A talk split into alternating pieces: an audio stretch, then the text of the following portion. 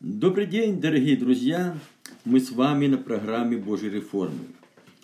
Сегодня продолжаем чтение книги «Чудо проявления Духа». Чудотворение. Следующий дар, о котором говорит апостол Павел, это дар чудодейственных сил. И иному чудотворения. Обратите внимание, что об этом даре, как и о даре исцеления, сказано во множественном числе. И это показывает, что чудотворение – может проявляться по-разному, в таких формах, о которых мы не имеем и малейшего представления.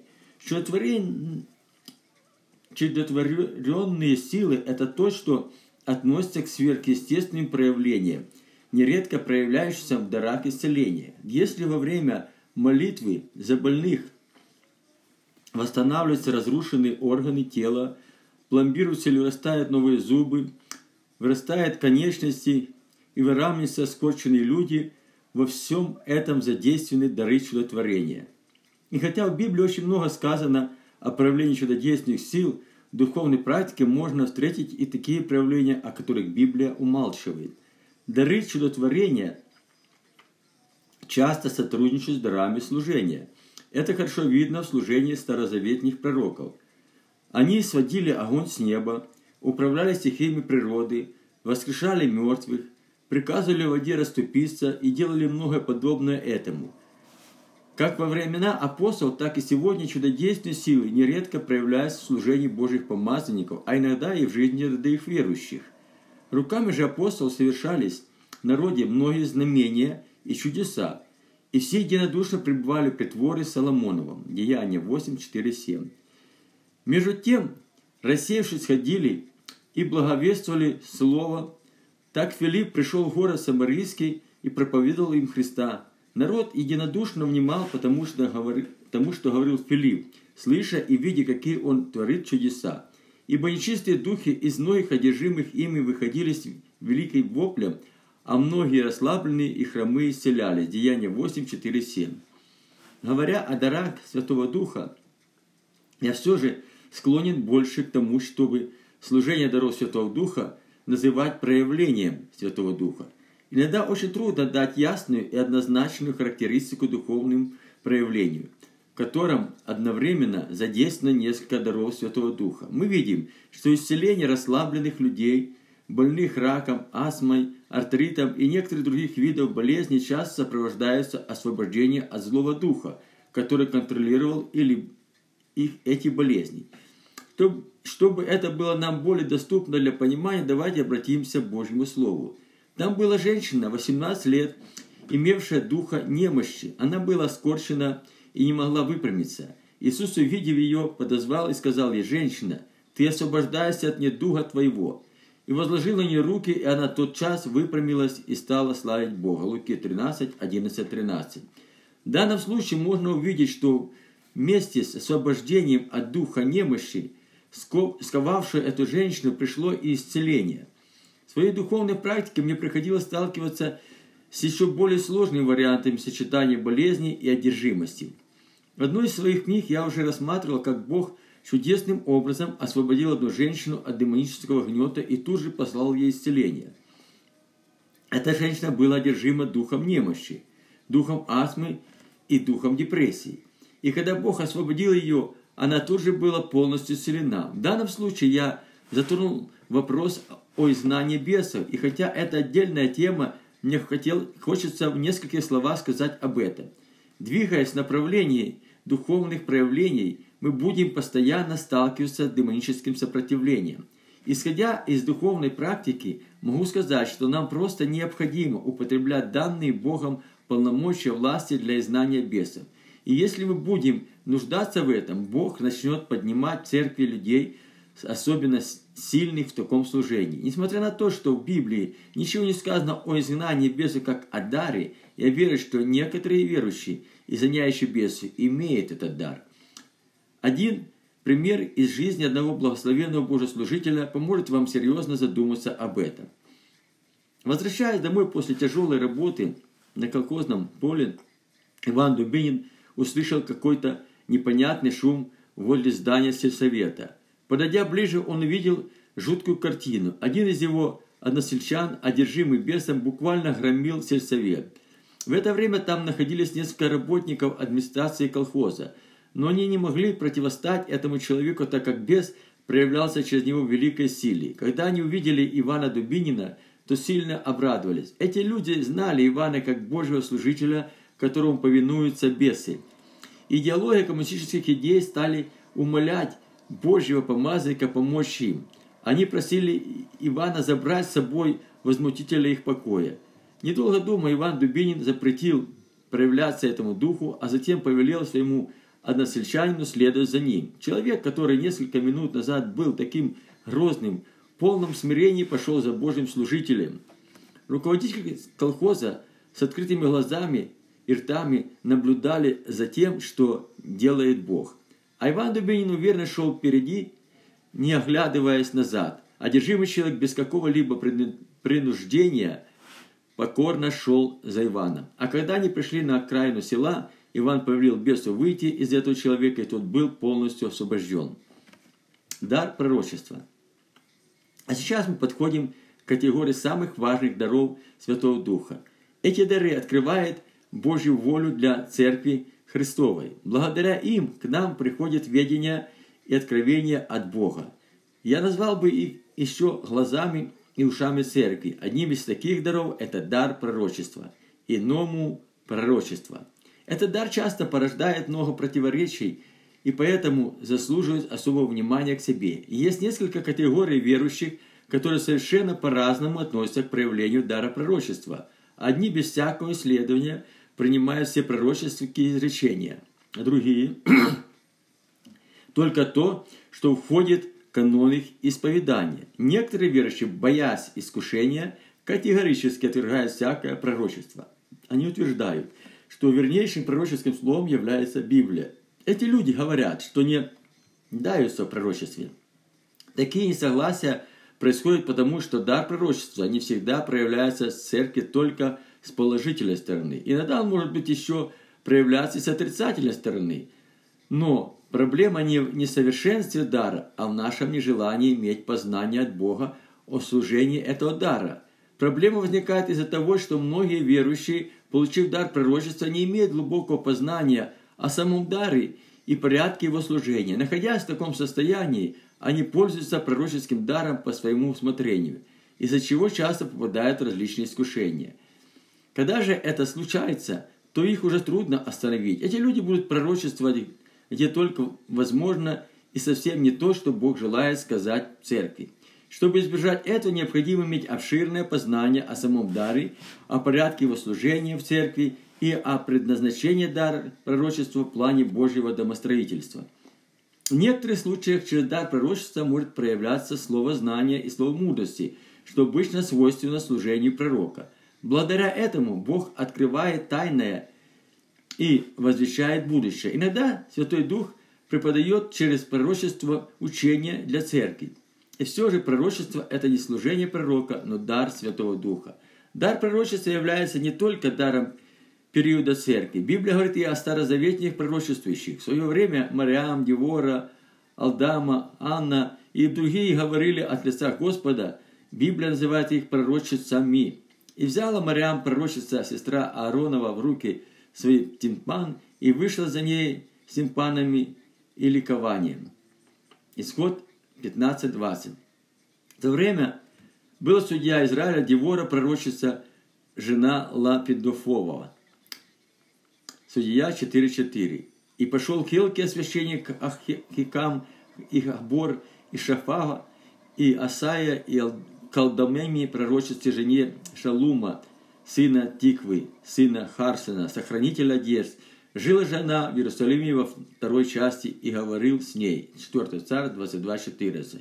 Тут была также Анна пророчица, дочь Фунеилова, от колена Асирова, достигшая глубокой старости, прожившая с мужем от детства своего 7 лет. Луки 2.3. Не знаю почему, но во всех пророчествах, но все пророчествующие, о которых говорил Библия, как до периода церкви, так и в период церкви были женщины.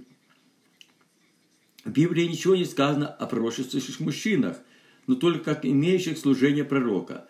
Продолжая рассуждение о даре пророчества, давайте еще раз обратимся к Божьему Слову. «Достигайте любви, Ревнуйте о дарах духовных, особенно же о том, чтобы пророчествовать. 1 Коринфянам 14.1. Из всех даров Святого Духа апостол Павел выделяет дар пророчества, говоря о нем как о даре особой важности. Продолжая рассуждать о дарах духовных, Павел призывает церковь обогатиться ими. Он указывает на особую важность дара духовных, даров духовных в Божьем домостроительстве. Так и вы, ревнуя о дарах духовных, старайтесь обогатиться ими к назиданию церкви. 1 Коринфянам 14.12.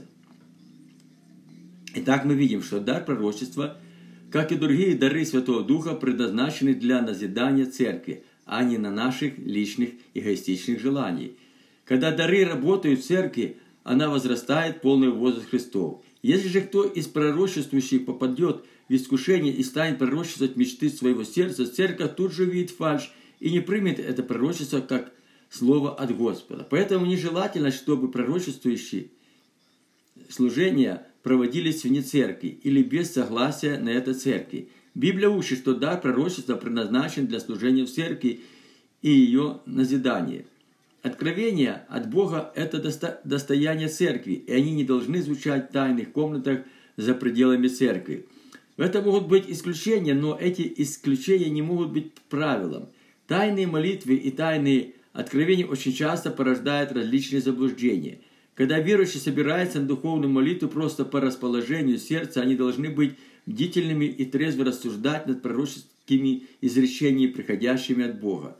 Бог может давать свои свои откровения и для верующих, собравшихся по согласию на молитву. В этом нет ничего предусудительного, так как они являются частью Божьей Церкви. Но если такие молитвенные служения направлены в оппозицию церкви, это путь, ведущий к заблуждению. Старайтесь избегать анархии в церкви, а придерживаться Божьего порядка в служении даров Святого Духа, призывая в разумному служению, апостол Павел говорит, «И пророки пусть говорят двое или трое, а прочие пусть рассуждают. 1 Коринфянам 14.29. Хочу заметить, что в данном тексте Павел называет пророчествующих пророками, а слово «пророчествует» заменил словом «говорят». Это же в следующем стихах апостол Павел ставит все на свои места. «Ибо все один за другим можете пророчествовать, чтобы всем поучаться и всем получать утешение». 1 Коринфянам 14.31 как 29, так и 30, 31 стих показывают на принципе Божьего порядка во время проявления пророческого дара в церкви. Но иногда, прикрываясь Божьим порядком, мы можем установить свой человеческий порядок по отношению служения пророческого дара. Очень часто верующие не рассуждают о пророчестве, а ищут ошибки пророчествующего. Нам больше свойственно сомневаться в истинном пророчестве изречения, чем рассуждать над тем, что было сказано Святым Духом. Вполне нормально, когда мы стоим на страже и на основании учения Библии проверяем всякое пророческое слово. Но в данном случае апостол Павел ничего не говорит об этом. Он призывает верших рассуждать над сказанным с целью учиться и получать утешение.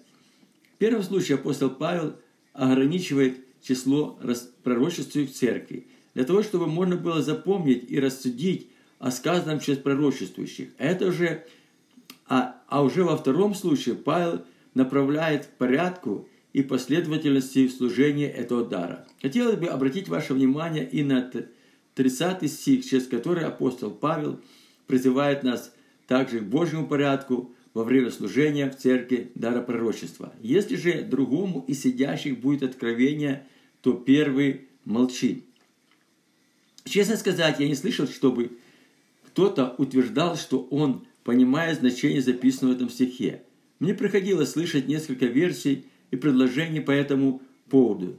Также и о том, и то, о чем я буду говорить. Это только мои предположения. Я думаю, что в данном случае апостол Павел разделяет два вида пророчества. Пророчествующий в церкви, о которых говорит апостол Павел, это верующий, имеющий дар пророчества, в котором нет элемента слова знания и слова мудрости. В свою очередь, человек – Имеющий откровение от Бога – это человек, обладающий словом знания или словом мудрости. И когда пророчествующий один за одним просто увещевает, назидает церковь, их может прервать человек, получивший в это время откровение от Бога. Вся 14 глава послания апостола Павла к Коринфянам говорит только о дарах Святого Духа. И мне ничего не сказано о дарах служения. Поэтому всякий раз под словом «пророк» Павел имеет в виду пророчествующих, в которых проявляется слово мудрости или слово знания. В предыдущей библейской тексте апостол Павел сознательно заменил слово «пророчествуют» на слово «говорят». Причиной этому, я думаю, послужили то, что во время молитвы не все пророчества имеют возможность произнести вслух полученное слово от Господа, но после молитвы они могут рассказать свои откровения в церкви. В том стихе есть еще и слово «поучаться» и «получать утешение». В данном случае это уже непосредственно относится к дару пророчества, в котором нет ничего о служении пророка – Характеристику такого пророчества служения мы также находим в этом послании. А кто пророчествует, тот говорит людям назидание, увещание и утешение. 1 Коринфянам 14.3. Если сопоставить сказанное в этом стихе со словами с 13, 30, 31 стиха, то можно увидеть некоторую параллель. Например, слово «назидание» соответствует слову «поучаться», а слово «увещание» в современном переводе Библии звучит как ободрение, слово же утешение не нуждается в самом объяснении. Итак, мы видим, что пророческий дар предназначен для того, чтобы назидать, поучать, ободрять и утешать Божью Церковь. На примере дочерей Филиппа Благовестника можно еще раз убедиться в этом. На другой день Павел и мы, бывшие с ним, выйдя, пришли в Кесарию и, войдя в дом Филиппа Благовестника, одного из семи диаконов, остались у него. У него были четыре дочери, девицы пророчествующие. Между тем, как мы пребывали в них много дней, пришел из Иудеи некоторый пророк имени Агав, и, войдя к нам, взял пояс Павла и связал все руки и ноги и сказал, «Так говорит Господь, говорит Дух Святой, мужа, чей этот пояс, так свяжут в Иерусалиме иудеи и передадут руки язычников». Деяние 21, 8, 11. Длительное время апостол Павел гостил в доме благовестника Филиппа, у которого были четыре дочери пророчествующие. Но это, за это период времени ни одна из них не возвестила Павлу о том, что ожидает его в недалеком будущем. Чтобы предупредить своего, чтобы предупредить своего служителя о предстоящем ему испытании, Бог прислал из Иерусалима в Кесарию пророка Агава – это еще раз показывает, что не все пророчествующие имеют слово знания от Бога и могут освещать наперед. Раскрывая дальше тему о дарах духовных, апостол Павел дает достаточно ясное представление по поводу служения пророческого даром. Пророчество же не для неверующих, а для верующих. 1 Коринфянам 14.22. Пренебрегая ведением о дарах духовных – и одновременно ревнуя о них, некоторые верующие попадают в искушение. Они начинают пророчество за пределами церкви и при этом людям, не знающим Бога. Поступая так, такие верующие бросают святыню под ноги псам и жемчуг своим свиньям, а те, в свою очередь, попирают его ногами. Приходит время, и Бог взыскивает с этим пророчеством за то, что, что так дар Божий унижается ими. Но пророчества могут быть могут унижать не только верующие, попавшие в искушение, но и вполне благочестивые христиане. В то время, когда мы не доверяем пророческому служению или каким-то причинам игнорируем там даром, делаем то же самое, что люди, попавшие в искушение.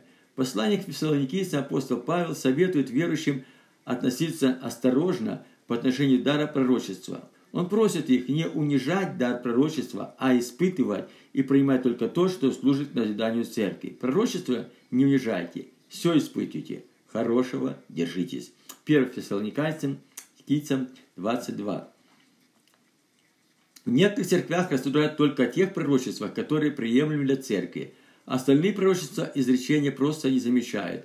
Но это не совсем правильно. Бог иногда хочет напомнить нам о том, что не совсем приемлемо для нас – даже если пророческое изречение не соответствует духу Библии или является ложным пророчеством, тем более необходимо рассуждать о сказанном. Поступая так, мы остановим человеческое, а возможно демоническое вмешательство Божье служение. Некоторые служители, не придавая значения пророческим изречениям и совсем не рассуждая о них ради спокойной жизни, есть и такие церкви, в которых запрещает верующим пророчествовать и таким образом унижает дар пророчества. Но апостол Павел говорит, что всякое пророческое слово необходимо выслушать, рассудить о сказанном и принять только то, что согласно с учением Библии и служит, служит к назиданию церкви. Поступая так, мы не уязвим пророчество и не принесем вреда церкви. Истинное пророчество будет принято, а говорящий мысли своего сердца вынужден будет замолчать. Все испытывайте, хорошего держитесь. 1 Фессалоникийцам 5.21. Когда вы станете приводить в Божий порядок пророческое служение, не все люди, пророчествующие мечты своего сердца, захотят подчиниться Божьему порядку. Некоторые из них станут в оппозицию церкви, уйдут в подполье. Они начнут распространять откровения осуждающие Божьих помазанников, называя их волками в вещей шкуре, и будут изрекать на них суды от Бога. А порядок, установленный в церкви, эти люди назовут человеческим порядком. Некоторые утвержденные, истине верующие, станут на их сторону и будут их поддерживать. Вы не сможете остановить этих людей. Но пройдет немного времени, и если они не покаются в этом и не изменят своей позиции, их постигнут Божьи суды. Часто такие люди занимают, людей занимает дьявол, и многие из них даже теряют рассудок. У одних Бог забирает детей, а у других рождаются дебильные дети или калеки. Практика показывает, что даже и после этого не все из них покоряются Божьему порядку. Такие верующие по-прежнему будут стоять в оппозиции церкви и пророчествовать мечты своего сердца. Среди этой такой категории людей – находятся и пророчествующие, которые осознают свои ошибки и готовы быть в послушании церкви. И когда им служители церкви предлагают воздержаться от пророчества и временно побыть на освящении, они охотно соглашаются с этим. Но всякий раз во время молитвы, когда Святой Дух сходит на них, эти люди снова начинают пророчествовать. В своем оправдании такие верующие часто говорят совершенно разные, часто говорят совершенно разные мотивы. Одни утверждают, что Святой Дух так наполняет их, что просто невозможно удержаться. Другие испытывают чувство страха, переживая, что Бог взыщет с них за то, что они удерживают полученное слово от Господа. Но так ли, ли это на самом деле? Имеет ли это мотивы под собой библейское основание? И духи пророческие послушны пророкам, потому что Бог не есть, Бог не устройство, но мира – так бывает во всех церквях у святых. 1 Коринфянам 14, 32, 33. Мы часто слышим, как говорящий от лица Господа употребляет фразу «так говорит Господь». А это показывает, что произрочествующий передает слово, пришедшее к нему от Господа. Бог не говорит через нас напрямую, но только наш дух, который мы доносим это слово людям. Поэтому при необходимости иногда можно и воздержаться пророческого изречения. В некоторых случаях послушание церкви важнее, чем наше жертвоприношение. Если по просьбе служителя церкви, имеющий дар пророчества, временно воздержатся и побудут на освящение, это послужит только к его благу. В это время они уже не, он уже не несет ответственности за пророчество, за это отвечают люди, наложившиеся запрет. Очень важно не допустить, чтобы пророчество стало самоцелью в нашем служении Богу – Иногда пророчества идут на служение с одной только целью. Они просто желают пророчествовать. И если Святой Дух не проговорил через них, эти люди очень расстраиваются. Желание пророчествовать может привести к плохим последствиям. Когда во время молитвы происходит исполнение Святым Духом, некоторые пророчества принимают это как сигнал для пророчества. Но в это время Бог может и не давать им Слово Свое – и тогда такие верующие будут говорить мечты своего сердца, думать, что говорит от лица Господа. Пророческое слово не всякий раз приходит к нам в то время, когда мы исполняемся силой Святого Духа. Бог посылает свое слово в наш дух, когда ему это угодно. И это не всегда зависит от исполнения Святым Духом. Пророческое может вытекать из нас и в, тихом ведении. Нам необходимо постоянно помнить, что дары и призвания Божьи не приложены. Никто из нас не может управлять даром Святого Духа. Дух Святой проявляется себя там, где Он хочет, и тогда, когда Ему это угодно. Мы приходим в церковь не пророчествовать, а прославлять Господа, быть в общении с Ним и получать благословение от Него. Если же во время служения кому-нибудь из пророчествующих пришло слово от Господа, он должен пророчествовать по мере веры, которой наделил его Бог – В отдельных случаях Бог может говорить и к людям, которые пришли в церковь, но еще не познали Бога, а иногда даже и к неверующим людям за пределами церкви. Но это не является правилом, а только исключением. Моим рассуждением в основании направлено на служение пророческого дара в церкви. И как по данной нам благодати имеем различные дарования, то имеешь ли пророчество, пророчество по мере веры. Римлян 12, 6. Имеющий дар пророчества необходимо всегда находиться в Божьем контроле. Очень важно понимать, что пророческий дар напрямую связан с нашей верой. Если во время пророчества начинает подключаться наш разум, скажите аминь, и вы не согрешите. Это тот, пророчество, тот кто пророчествует, должен регулярно пребывать в освящении, послушании церкви и пастору как дару служения. Это поможет избежать многих искушений и проявления во время пророчества человеческих желаний. Ибо мы отчасти знаем и отчасти пророчествуем. 1 Коринфянам 13.9. Рассуждая о даре пророчества, хочу дать несколько практических советов. Я верю, что они для нас, для вас будут полезны и помогут нам принять правильную позицию по отношению к пророчеству. Прежде чем представить себя в Божье распоряжение, имеющий дар пророчества должен позаботиться о том, чтобы быть со всеми в мире. Также немаловажным фактором является и то, чтобы не было нарушен внутренний мир. Мы не должны быть настроены агрессивно по отношению людей, их убеждений и не приходить в церковь со своими убеждениями. Если в церкви есть разногласия, конфликты, и вы поддерживаете одну из сторон, то в это время не пророчествуйте в церкви. Библия говорит, что от избытка сердца говорят уста то время, когда наше сердце чем-то наполнено, возникает естественная потребность освободиться от этого. И когда мы находим возможность сделать это, тут же освобождаемся. Это естественный процесс, и в этом нет ничего плохого, даже если из наших уст исходит что-то не совсем хорошее.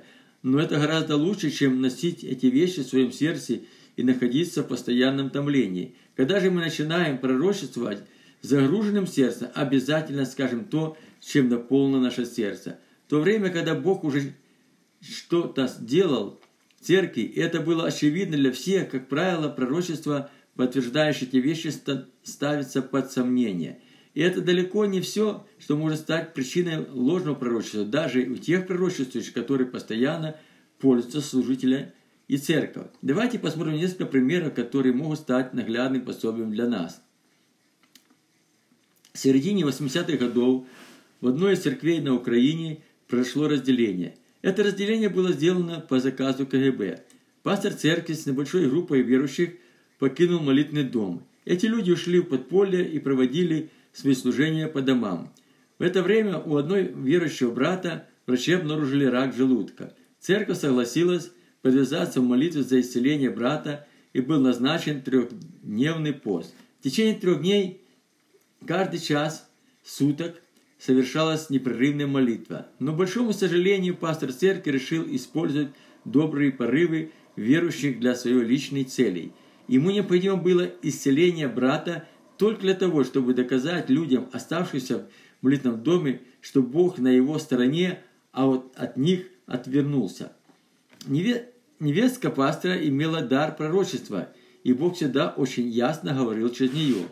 Ее авторитет в церкви был очень велик но в данном случае она стала жертвой желаний пастора.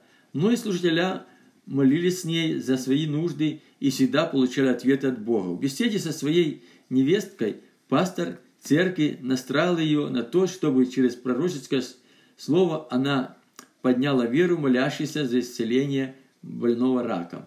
И во время церковной молитвы эта сестра, как впоследствии обнаружилась, пророчествовала мечты своего сердца. Через пророчество она призывал людей не прекращать молитву за больного человека до полного исцеления, а в конце своего пророчества изрекла такую фразу «А если он умрет, в памятной книге у Бога будет записано, что не явили любви».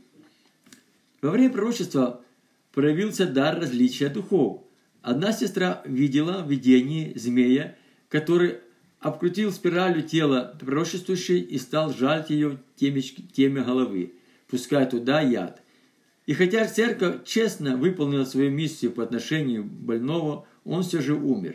Но незадолго до его смерти пришло откровение, что Бог отзывает его к себе. Мы можем найти множество библейских примеров, где пророки в угоду других людям из какой-то выгоды для себя пророчествовали мечты своего сердца.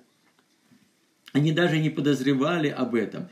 И это особенно хорошо видно на примере пророка Ахава, когда он вместе с пророком Ахава, когда он вместе с царем Едейским готовился идти войной на Равам Галаадский. И сделал себе Седека, сын Ханани, железный рог, и сказал так, говорит Господь, этим избадаешь сириян до истребления их.